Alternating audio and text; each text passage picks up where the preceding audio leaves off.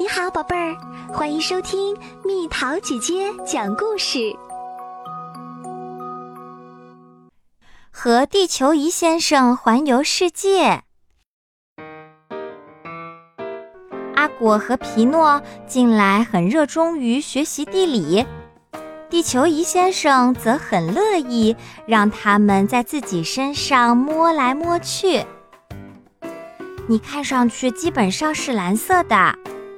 阿果说：“因为有我在呀。”一个小小的声音传过来：“是水先生。”阿果叫道：“地球的大部分地方都覆盖着水，所以看上去是蓝色的。”水先生接着说：“阿果把一张大大的地图挂到墙上，地球是圆的。”不过，如果画成地图，可就是平的了。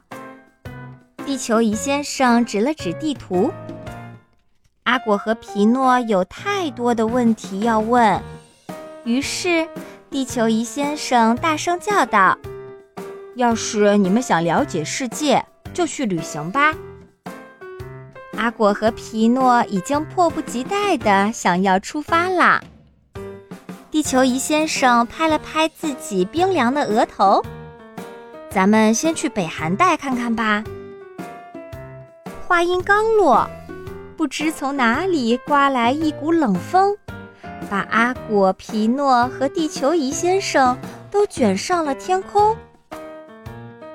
不一会儿，阿果和皮诺就已经乘着因纽特人特有的单人皮划艇。在北冰洋里游弋了。冰冷的海水上漂浮着许多大大小小的冰块，你们在这里可见不到绿色植物。地球仪先生说：“瞧，伊纽特小朋友在向咱们招手呢。今晚咱们可要一起住在雪屋里啦。”晚餐后，外面下起了暴雪。阿果和皮诺在雪屋里睡着了，水先生则不慌不忙地在浮冰下和小鱼们聊着天儿。第二天早上，地球仪先生第一个醒来，好冷啊，咱们得赶紧找个暖和的地方玩玩。说完，他拍了拍自己的肚子，那里一片碧绿。要不，咱们现在去热带看看？于是，一股湿热的风把他们带走了。不一会儿，阿果和皮诺乘着一条用挖空的树干做成的独木舟，航行在热带雨林中的小河里。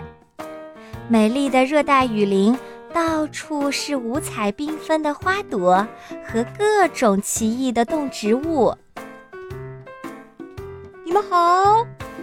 一个当地的居民向他们招手：“来大棚屋里歇歇脚吧。”大家一起围坐在大棚屋里，吃各种热带水果。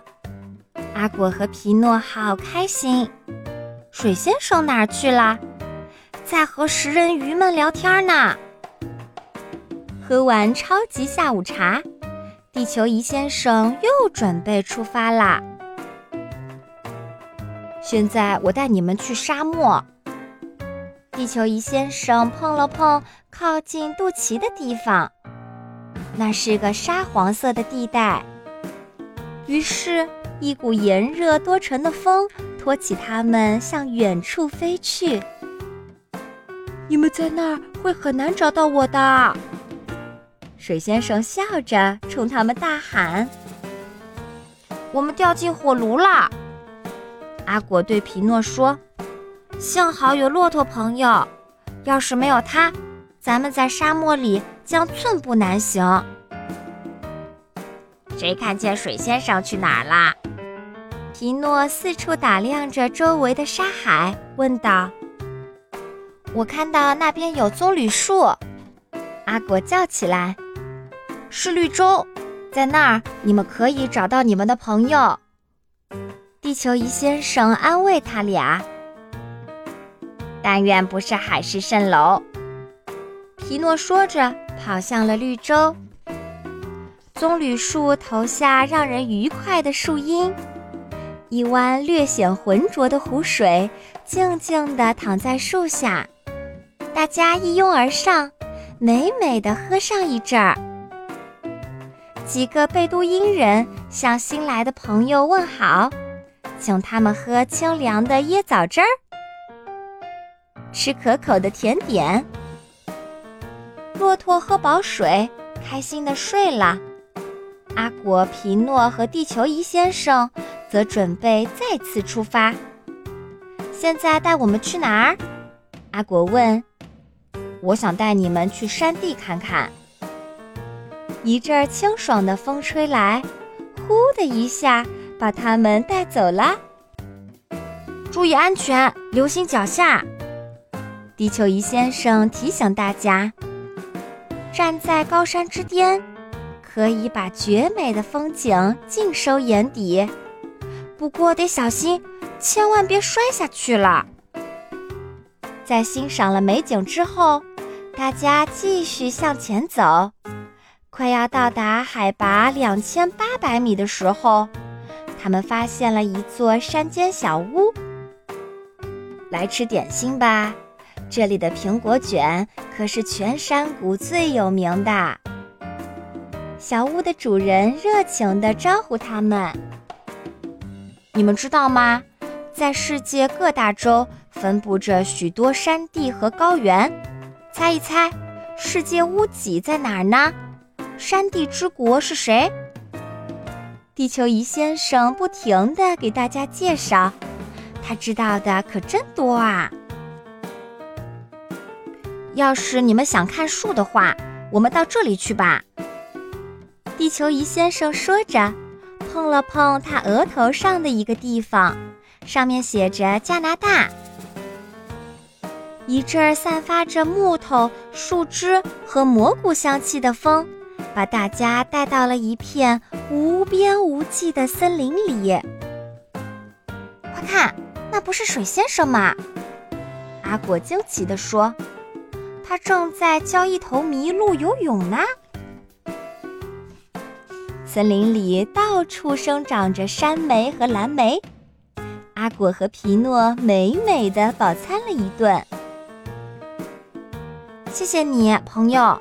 旅行太精彩了，我们还会继续在你身上来回旅行的，太好玩了！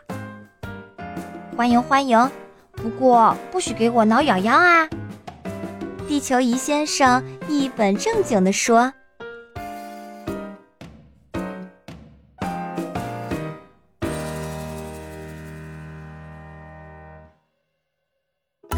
又到了今天的猜谜时间喽，准备好了吗？只有一根白头发，用它时头发变黑，身体变短。猜猜到底是什么？好了，宝贝儿，故事讲完啦。你可以在公众号搜索“蜜桃姐姐”，或者在微信里搜索“蜜桃五八五”，找到告诉我你想听的故事哦。